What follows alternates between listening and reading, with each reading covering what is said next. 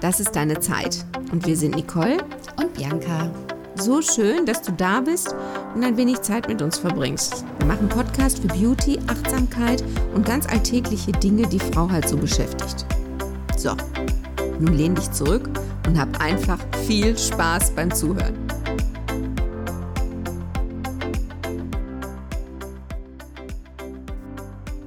Hallo, wir haben heute wieder eine Interviewpartnerin bei uns. Und wir begrüßen recht herzlich die Elke Tevis. Hallo Elke. Hallo ihr Lieben und herzlichen Dank, dass ich dabei sein darf. Schön, dass du da bist. So eine interessante Frau. Da hatten wir doch, die laden wir gerne mal ein. Also die Elke ist selbstständige Reiseverkehrskauffrau und ich finde die Elke sehr bewundernswert, weil die Elke sich vor zehn Jahren, ich verrate das jetzt mal, da war sie 55, den Sprung in die Selbstständigkeit nochmal gewagt hat. Weißt du, Nicole, und da meinst du? Ja, ich, ne? Da meinst du, du hättest viel Mut gebraucht. Also, also ich finde das großartig. Wir haben im Vorfeld ein bisschen mit der Elke geplaudert und die Elke hat also vorher 50 Jahre ist sie Reiseverkehrskauffrau und ähm, dann hat sie mir erzählt, wie das alles so anfing, als sie in die Ausbildung kam. Und dann fiel mir irgendwann ein, ja, da gab's noch keinen Computer. Und da konnte man nicht mal gucken, welche Verfügbarkeit gerade da sind und wir switchen mal eben in dem Programm hin und her. Elke, erzähl doch nochmal bitte, wie ihr das damals gemacht habt. Ja, also wir haben noch Fahrkarten ausgestellt mit einem Blaupapier dazwischen in der Fahrkartenabteilung. Das war ganz interessant. Münster, Westfalen, Hauptbahnhof, Klammer auf, Klammer zu, die Kilometerzahl und den D-Mark-Preis da rein. Dann haben wir einen Kassenzettel ausgestellt. Und wenn wir einen Kunden hatten, der eine Flugreise buchen wollten, dann haben wir in so Mikrofische geguckt. Die kamen einmal in der Woche und äh, ja, dann konnten wir sagen, ach, Düsseldorf ist noch frei. Und dann haben wir eine Urlaubsreise verkauft. Unglaublich, oder? Ja, einfach nicht mehr fassbar, wenn man sich überlegt, wie schnell sich die Zeit äh, verändert hat. Und vor allen Dingen, was auch interessant ist, dass ich heute mit dem Kunden telefoniere oder spreche, und während des Gesprächs sind die Flugplätze plötzlich weg. Das gab's früher gar nicht, oder? Nein, nein, nein, nein. Jeder konnte fliegen. Alles war gut. Da wollten wahrscheinlich auch noch nicht so viele fliegen, ne? Richtig, genau. So. Was hast du denn gemacht, um in diesen 50 Jahren und bei so einer starken Veränderung, wie bist du das gegangen? Gab's da Fortbildung? Ja, immer, immer. Ich war immer dabei. Ich habe alles belegt, was ich belegen konnte. Es gibt bei mir so einen kleinen Spruch, du wirst alt wie eine Kuh, lernst jeden Tag dazu. Und also bin ich von Seminar zu Seminar, von Reise zu Reise, äh, habe immer die Technik wieder versucht aufzumoppern. Und äh, ja, es war einfach eine abenteuerliche Zeit und eine spannende Zeit. Und äh, es geht auch so weiter. Heutzutage sind viele auf dem Digitalisierungstrip und sind der Meinung, alles geht nur noch online. Aber das ist nicht so der Fall. Nee, ich, also ich finde, online ist jetzt zwar ganz schön, aber ich mag viel lieber den persönlichen Kontakt. Ja, so ist das auch. Man kann sich ja online schon mal vorher informieren, aber es ist mal ganz gut, wenn man jemanden kennt, dem man vertraut. Die Chemie muss auf jeden Fall stimmen. Und wenn man dann einen gemeinsamen Weg findet, die schönste Zeit im Jahr zu finden. Und wenn man noch 50 Jahre Erfahrung zurückbringt, dann bin ich besser als das Internet. Auf jeden Fall. Genau, ja. die besseren Ideen. Ja. Du kennst dich aus ganz oft vor Ort. Ne? Ja, kennt viele Hotels, Hoteliers selbst, Zielgebiete. Ich sag einem Kunden, da kannst du nicht hinfahren, weil das Wetter nicht passt oder weil wir dann Hurricane-Zeit haben. Lass lieber die Finger davon, die sind noch nicht so weit. Äh, Gerade jetzt nach der Corona-Zeit bauen ja die ganzen Länder, die ganzen Erdteile sich wieder so langsam auf und es gibt immer noch Regionen, die Kunden sind immer noch der Meinung, dass alles noch so ist wie vor dem Urlaub. Und die Erwartenshaltung ist noch genauso wie 2018, 2019. Und dass sich so viel verändert hat, das äh, ist in den Köpfen. Das ist noch nicht angekommen. Ja. Wie hast du denn die Corona-Zeit erlebt für dich? War das eine schwierige Zeit? Ja, für mich war das ganz, ganz schlimm. Wer mich kennt, der weiß, dass ich meinen Beruf liebe, dass ich den lebe. Ähm, ich habe mit jedem Kunden die Reisen bei mir gebucht haben, habe ich ein Erlebnis gehabt dabei. Manche haben selber auf Enter gedrückt und ihren Urlaub selber gebucht und die ich alle wieder zurückbuchen musste. Diese Riesensummen, diese Riesenurlaubsreisen, äh, das war grausam. Ich habe manchmal im Garten gesessen und mir kamen die Tränen und ich wusste eigentlich nicht, warum. Ich war ja gesund, ich hatte kein Corona, aber es ist mir alles unheimlich an die Nieren gegangen. Ganz, ganz doll. Ich kann nur meinen Kunden danken, dass sie mir alle treu geblieben sind in der ganzen Zeit, dass sie sich immer wieder gemeldet haben, dass sie sich sogar um mich gekümmert haben, gefragt haben, wie es mir geht. Ähm, das sind schon, da, da kann man auch sehen, dass sich die Spreu vom, vom Weizen trennt. Wer mag dich wirklich? Wer hat bei dir gebucht, weil er das mit Herzblut macht?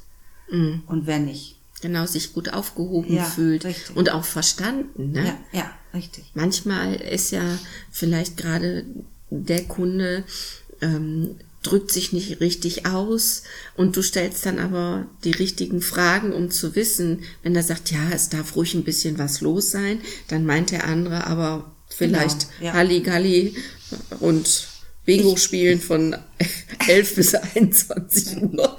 Genau, ich hinterfrage das alles. Ich habe immer so einen großen Zettel, wo ich alles aufschreibe, wo ich dann, gerade bei den Neukunden, wo ich dann alles abfrage.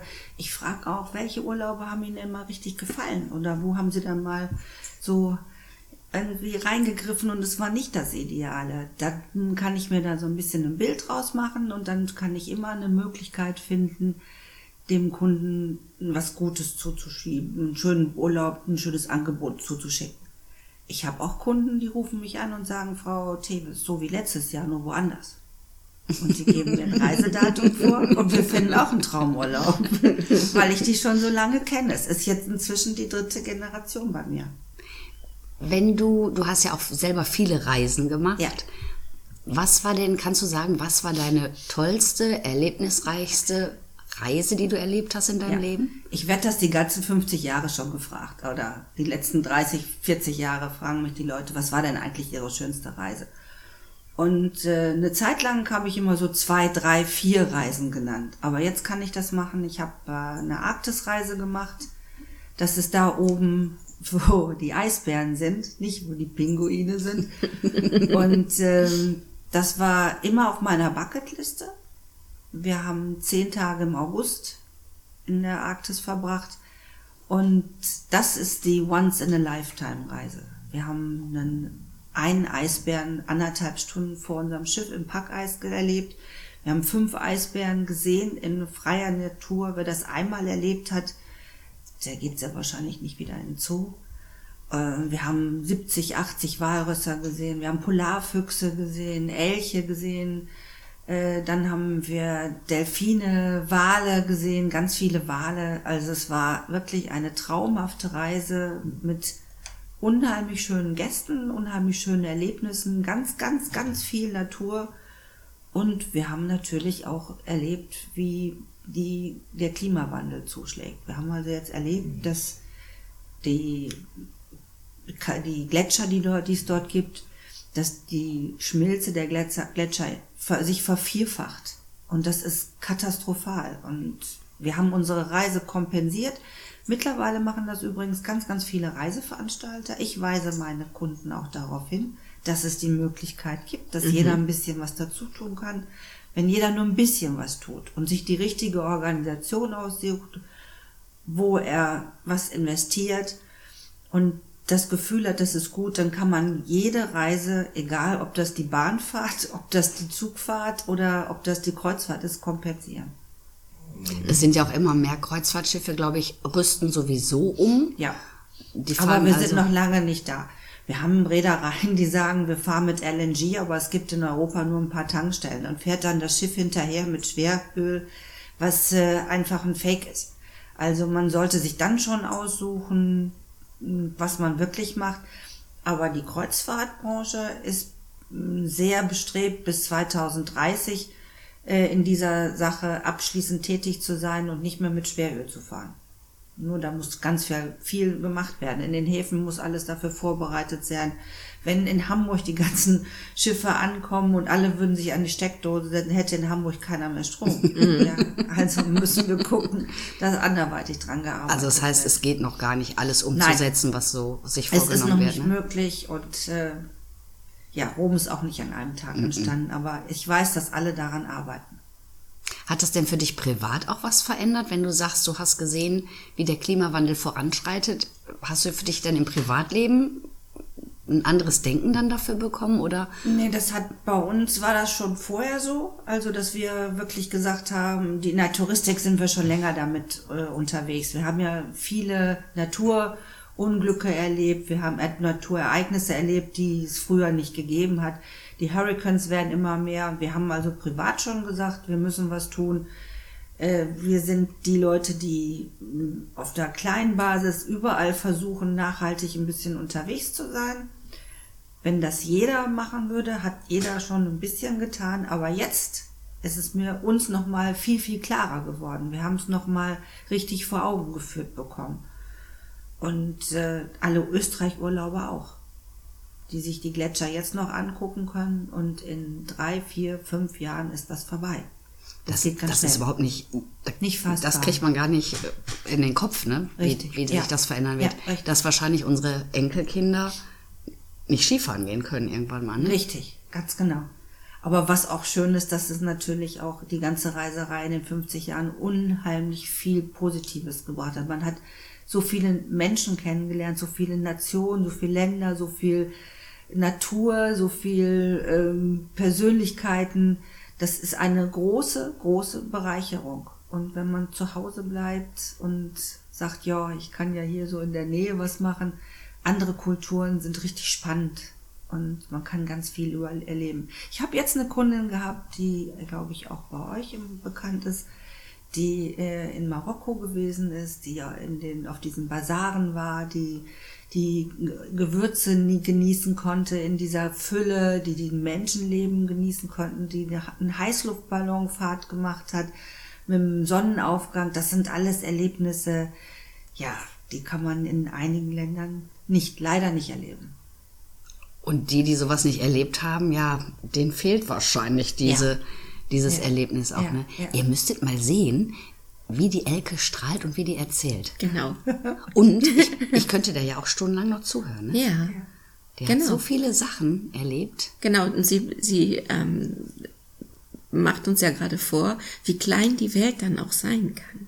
Ja, durchs Reisen, dann ist es ja auch näher ran, oder? Ja, ja, auf jeden Fall. Man, hat, man ist mit so vielen Sachen, ob ich jetzt von Südafrika spreche, ich habe den Stern des Südens gesehen, was für ein Geschenk, oder?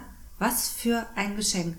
Wir haben einen Night äh, Drive gemacht. Wir sind mit einem Hunter unterwegs gewesen, der uns gezeigt hat, wie Löwen versucht haben, äh, die Tiere zu jagen, damit sie was zu fressen kriegen und das schon den dritten Tag. Äh, mir ist das Herz stehen geblieben. Ich habe fast nicht geatmet in der Zeit, als die ganzen Tiere an uns vorbeigegangen sind. Und das sind Erlebnisse, ich weiß nicht, das kann ja keiner wiedergeben, ganz bestimmt nicht. Und du bist ja eigentlich recht zufällig in der Reisebranche gelandet, ne? Ja, ganz genau. Du solltest ja irgendwo anders hin, ne? Ja, ich war so jemand, der gesagt hat, nee, also Abitur habe ich keine Lust dran, möchte ich nicht. Und dann, damals war das ja auch noch anders mit den Eltern. Die haben dann auch gesagt, was man eigentlich machen sollte. Mein Wunsch war unheimlich gern mit Leuten zusammen zu sein. Und dann hat mein Vater, meine Mutter, die haben dann gesagt, dann gehst du jetzt in die Bank oder zu einer Versicherung. Und dann hatten wir aber eine sehr, sehr nette Dame, das werde ich nie vergessen, die hatte ein eigenes Reisebüro, die hat in späten Jahren bei meinem Papa, der war Fahrlehrer, noch den Führerschein gemacht. Und die hat mich immer beobachtet, wie ich in der Fahrschule so rumgewurschtelt habe, ein bisschen geholfen, Fragebögen nachgucken und Anmeldungen entgegennehmen putzen, Blumen gießen. Und dann hat sie gesagt, was macht denn eigentlich Ihre Tochter in der Ausbildung? Und äh, dann hat mein Vater gesagt, ja, die geht zur Bank oder zur Versicherung.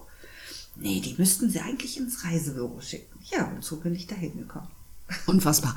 Meinst du denn, wenn du, ich weiß, es ist jetzt sehr hypothetisch, aber wenn du in der Bank oder bei der Versicherung gelandet wärst, ist irgendetwas in dir, was für sich selbst dann immer reisen gegangen wäre? Ja, ich wäre wär reisen? sicherlich bei der Bank auf der Reisestelle gelandet. Sowas gibt's bei denen. Aber ich wäre sehr wahrscheinlich da auch ausgestiegen nach einer gewissen Zeit, weil das ist äh, wirklich mein mein Ein und Alles. Also wenn ich nicht irgendwie bald unter wieder unterwegs sein kann und mir was Neues angucken und ich gucke mir immer was Neues an. Wir fahren nirgendwo drei, vier Mal hin Also wir versuchen immer irgendwas Neues zu sehen. Ich fliege nach Venedig, um Schiffe zu besichtigen. Ich fliege nach Barcelona, um Schiffe zu besichtigen. Äh, Ich habe jetzt eine Einladung für Katar bekommen, um ein Schiff zu sehen. Ich gucke mir in äh, Kalabrien eine neue Clubanlage an. Wir sind immer unterwegs und versuchen was Neues zu sehen, neue Menschen kennenzulernen, mit denen möchten wir uns austauschen. Wir lernen ganz viel von den Menschen auch, was auch eine Bereicherung ist. Und äh, ja, es ist das Schönste in meinem Leben. Ich kann nur sagen, wenn es das gäbe, dass ich nochmal wieder auf die Welt komme, dann mache ich wieder Reiseverkehrskauffrau. Wie wunder, wunderschön und so zauberhafte Schlussworte. Ja, Elke, großartig. vielen Dank.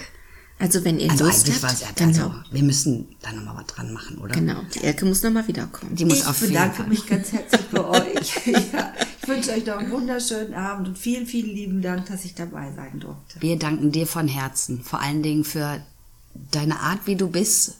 Das ist so liebevoll und so. Ach, es ist traumhaft. Vielen, gleich die Tränen. vielen Dank, liebe Elke, dass du bei uns warst. Dankeschön. Alles Gute. Mehr zu Elke findet ihr bei uns auf der Homepage und unter dem Podcast in den Show Notes, ne? Ihr wisst ja, ne? Das ist deine Zeit. Auf Instagram Facebook. Oder auf unserer Homepage. Und nun wünschen wir euch einen schönen Abend, einen schönen Tag, wann immer ihr das hört. Viel Spaß und bis bald. Seid schön lieb. Tschüss.